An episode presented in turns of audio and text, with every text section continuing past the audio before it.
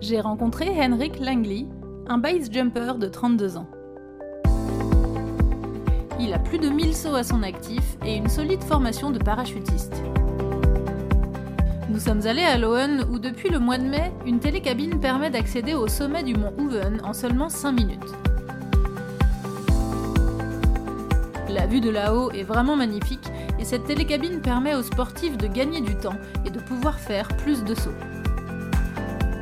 Henrik m'expliquait que faire du base jump, c'est avant tout aimer la nature et la montagne, car pour accéder à la plupart des plateformes de saut, il faut faire une randonnée de plusieurs heures. Il faut mériter son saut. Le tout nouveau spot à Loen change donc un peu la donne. C'est la première fois qu'Henrik va sauter du haut du mont Oven, et même pour s'être habitué des paysages incroyables, la vue ici est superbe. It's beautiful. You, you have the fjord with the salt water coming in. And you also have the view of these freshwater, these lakes. This is the best view you can get of Norway. You have everything. Le base jump est un sport spectaculaire que l'on associe souvent à une grande prise de risque. Mais Henrik explique qu'il est indispensable de pratiquer la chute libre avec des moniteurs avant de faire du base jump.